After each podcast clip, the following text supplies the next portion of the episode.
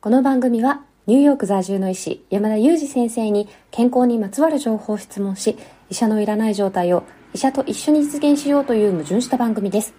進行役は新里ゆり子が務めます。聞きたいテーマや質問はウェブマガジンミモレでの山田裕二先生の連載コーナーへお寄せください。感想はハッシュタグ医者のいらないラジオでツイッターでつぶやいていただければと思います。本日もよろしくお願いいたします。えー、ということなんですけれども実は今日は山田裕二先生お休みをいただいておりますあのツイッターや1週間の医療まとめニュースそれからあの通常放送のオープニングトークなどでもお話に出てきたんですけれどもニューヨークではですね30年ぶりに研修医の方々のストライキが行われているということなんですよね。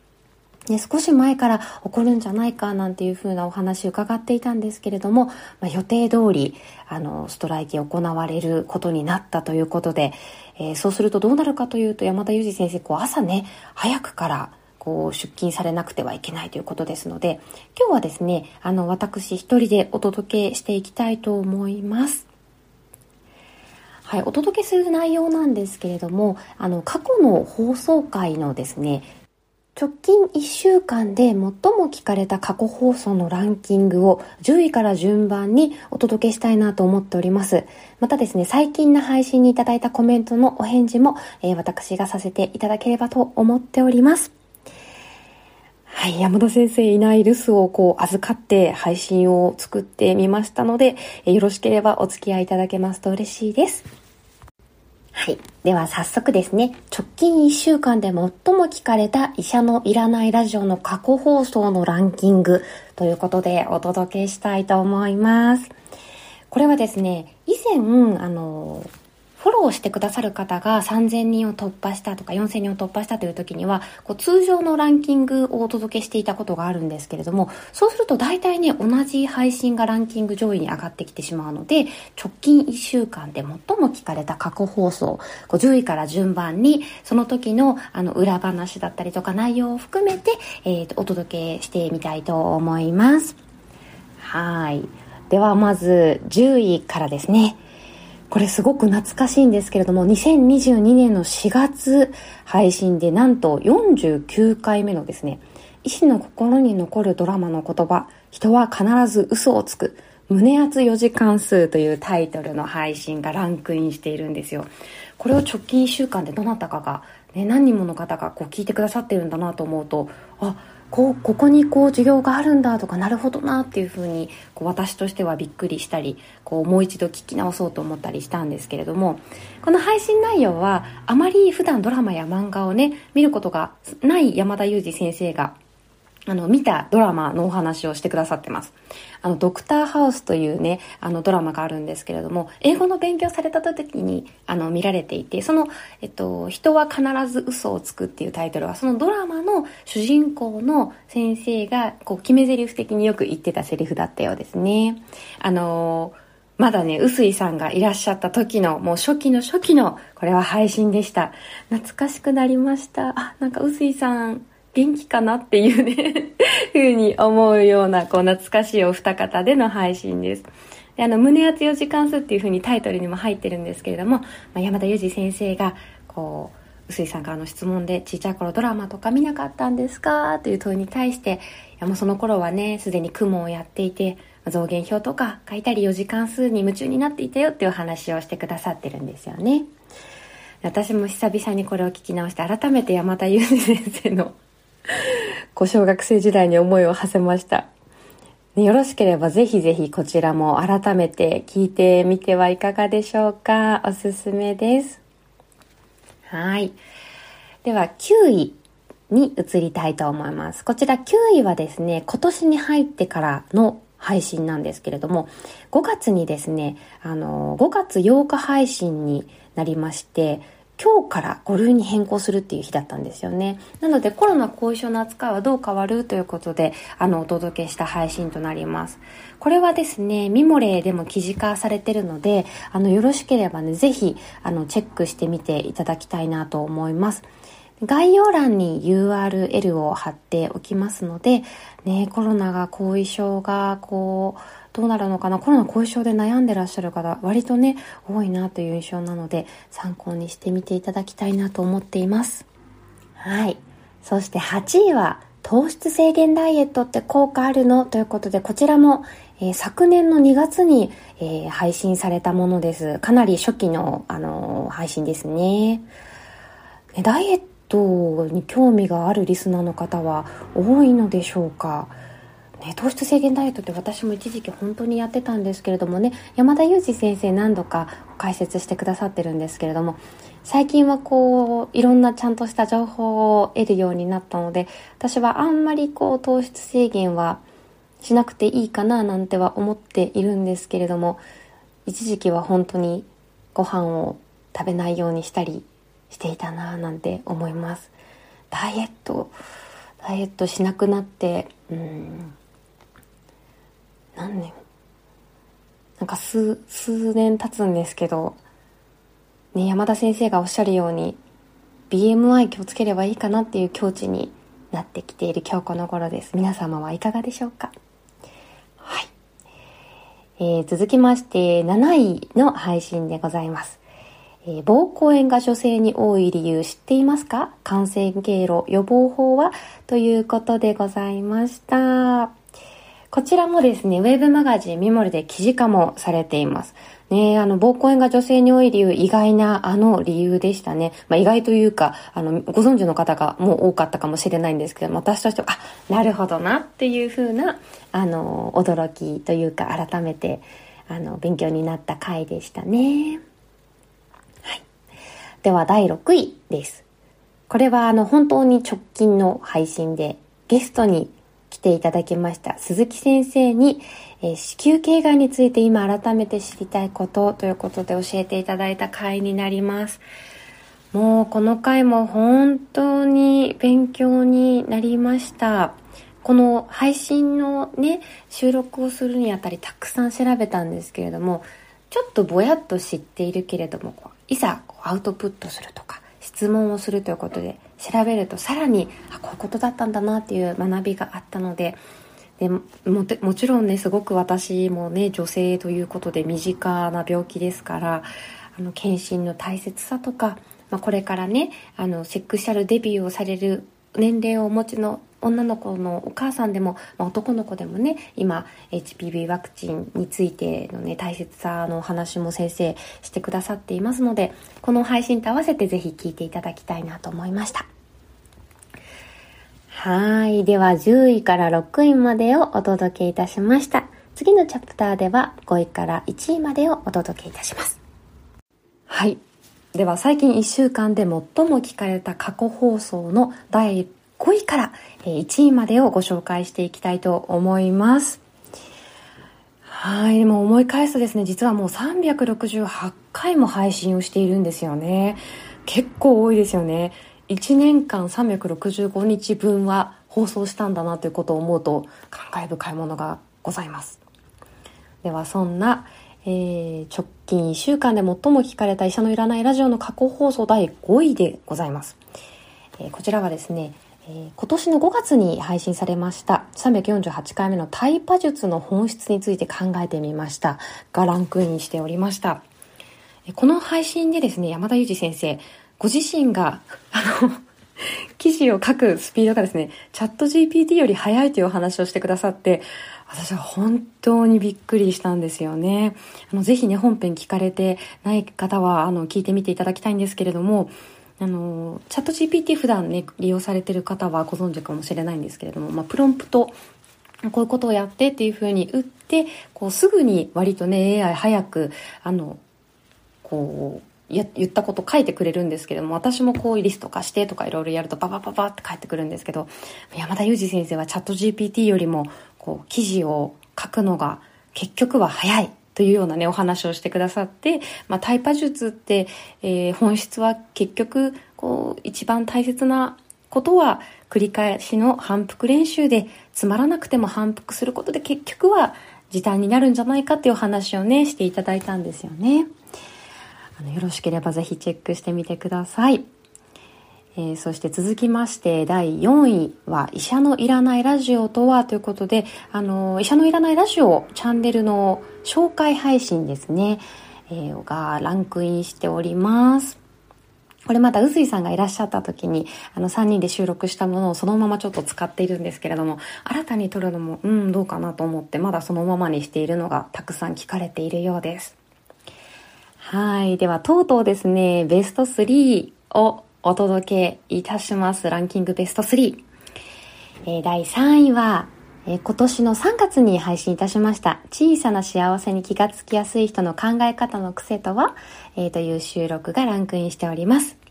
ね、いつもポジティブな山田先生なんですけれども、まあ、嫌なことが起こった時はどういうふうに考えてるというお話ですとか、山田先生はね、こう幸運なことにというふうにおっしゃっていましたが、毎日していることが楽しいんですっていうお話をしていただきましたね。はい。ねなんかいつもこう山田先生がお忙しい中でもこう毎日を楽しく、そして例えば研修医のね、ストライキがあったりとか、まあ、カオスなことが起こっても、それをこうチャンスと捉えて楽しむというようなお話を医者のいらないラジオではよくしていただくので、私も日々ね、ついつい忘れてしまうんですけれども、何か起こった時は、ここから何か学べるんじゃないかな、ということを考えるようにしています。皆様はいかがでしょうか？はい。ではですね、第2位を発表いたしますね。2位も今年の配信となります。え、カフェイン中毒とかはカフェインのメリット、デメリットということで、皆さんやっぱりカフェインは身近なんでしょうね。あの、ランクイン2位ということで、私も今カフェオレを飲みながら、あの、収録をしておりますが、カフェインについて、その、中毒とね、こう、依存の違いみたいなところもまたあの別のところでもあの解説いただきましたけれども、まあ、そんなお話をあのこちらでは解説いただいております。あの、エナジードリンクについてのね、お話もありましたよね。うっかりこう自動販売機で見つけてね、飲んでしまってカフェイン中毒になってしまったっていうあのニュースをきっかけにお話をしていただきました。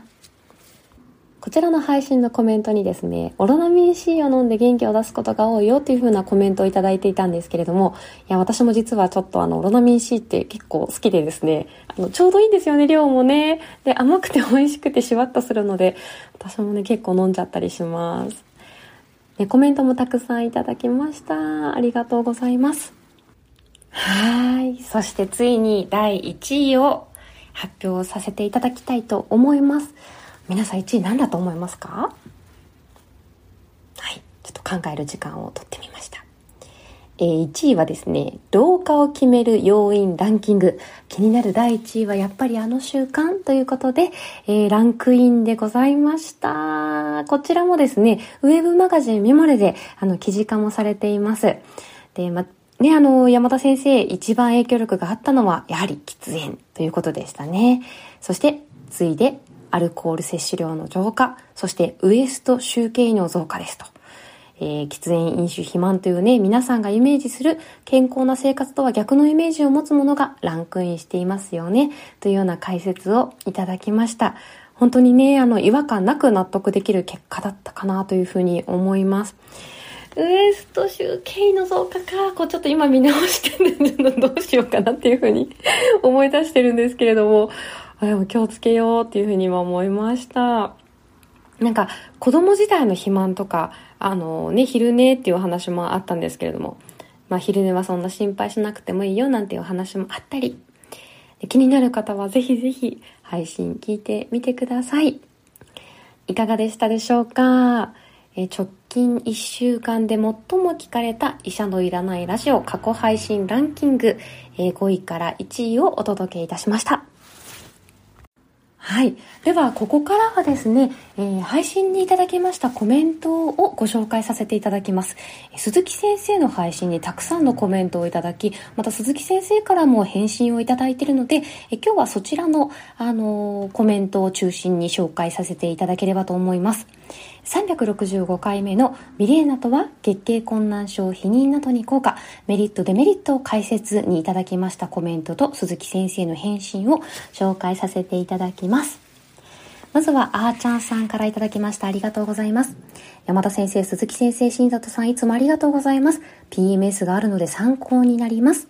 というコメントをいただきました。鈴木先生も、えー、解説、お返事いただいておりまして、えー、ご視聴いただきありがとうございます。PMS に関する疑問もよく聞かれますので、何かヒントがあったのであれば嬉しいです。とのことでした。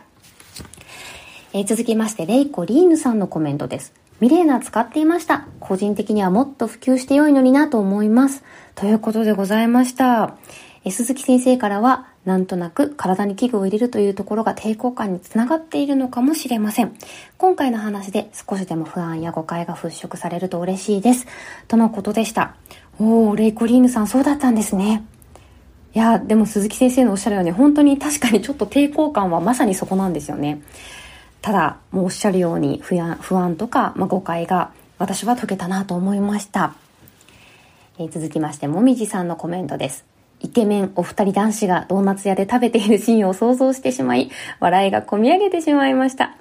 PMS で娘は低用量ピルを長年飲んでいます。血栓などの副作用が心配ですが、えー、やめられませんと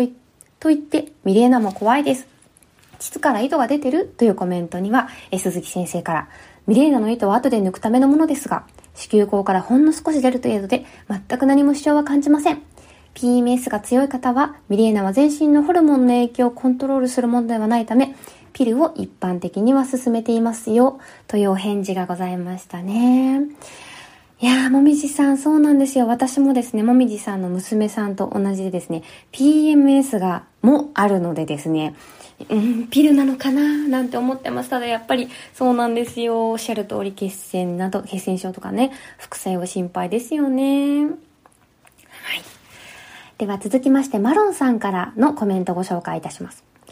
初めてメッセージします。先月ミレーナを入れたばかりだったので、タイムリーな話題で食い入るように拝聴しました。鈴木先生、わかりやすい解説、新里さん鋭い質問、山田先生リスクのフォロー、ありがとうございました。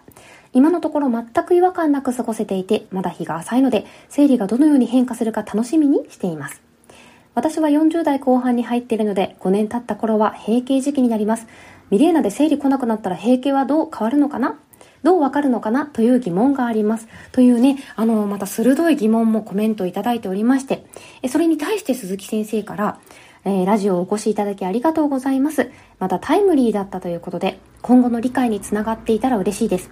そうですね。だいたい50歳くらいで抜かれる方はうまくいけば、そのまま少量の出血で徐々に生理自体来なくなっていくことも期待されます。閉経のタイミングという意味では分かりづらいかもしれませんねというお返事をいただいておりました。そうだったんですね。マロンさん、そうなんだ。入れたばっかりで、あの、コメントしてくださったんですね。なるほど、なるほど。いやね、ちょうどそういう風なタイミングで、こう、閉経になったらいいですよね。マリーさんからもコメントいただいております。えっ、ー、と、マリーさんかな？マリーさんに、マロンさんにお返事されたのかなマリーさんも。マリーさんは私も40代でミレーナ4年目になり、閉経時期の頃はどうなるのか疑問がありましたのでタイムリーでした。私は月経困難症で、ミレーナを装着してから劇的に量が減り、生理用品の使用も減り、避妊においても日常生活でのメリットは大きくて助かっています。来年あたりの入れ替え時の処置が不快なので、個人的に気がかりです。というコメントをいただきました。おー、大先輩ですね。ちょうど、あの、皆さん、あの、閉経時期の頃はどうなるかという疑問を持たれている方が、ね、何人かいらっしゃったようですね。あメリットのお話が聞けて、私もちょっと、またちょっとメリ、ミレーナに傾きました。え、ノエルさんからもいただいております。鈴木先生大歓迎です。ハート。ミレーナで否認できなかった場合、赤ちゃんにお薬の影響はないのでしょうか？そこが気になりました。また、次回以降で更年期の治療の選択肢などについてお話を伺えるとありがたいです。山田先生、デメリットについて質問してくださりありがとうございました。ハート。何より鈴木先生ご紹介くださりありがとうございました。新里さんたくさん調べてくださり、鋭い質問をありがとうございました。えー、そこにですね、鈴木先生から、ミレーナで妊娠されるケースは通常想定できないくらい稀ですが、もし万が一してしまった場合は、抜強をするしかありません。しかし、流産や感染などのリスクがあり、妊娠継続できるかどうかは簡単ではない状況になります。私は近くでは聞いたことがありません。更年期の話も大切な健康のトピックですよね。もしまたチャンスをいただけたらお話しいたします。とのことでございました。いや、本当にそうですね。更年期の治療の選択肢としてのミレーナ。私もそれをちょっとすごいあの鈴木先生に聞いてみたいです。ぜひぜひ。はい。ということでね、ちょっとあの実感の都合もありますので、今回はミレーナの、えー、配信にいただきましたコメントと鈴木先生のその返信をご紹介させていただきました。はい。いかがでしたでしょうか？今日はね、山田先生がお休みということで、山田先生のね、配信を楽しみにされている方には申し訳ないんですけれども、えー、私が一人で、えー、医者のいらないラジオ、直近1週間で最も配信された過去放送ランキングを10位から1位までご紹介いたしました。もう山田先生のそのね、コメントにも他の収録へのコメントもいただいてたんですけれども、山田先生の周りが最近すごくニュースがたくさんありますよねというふうなお話ありました。研修医の方々のストライキであるとか、カナダの山火事の影響でニューヨークがオレンジ色に染まってしまうですとかね、いろいろお忙しいかとは思いますが、またね、大学院の試験も近いというお話もちょっとちらと伺っていますので、ぜひあの、無理をしないで頑張っていただきたいなと思っております。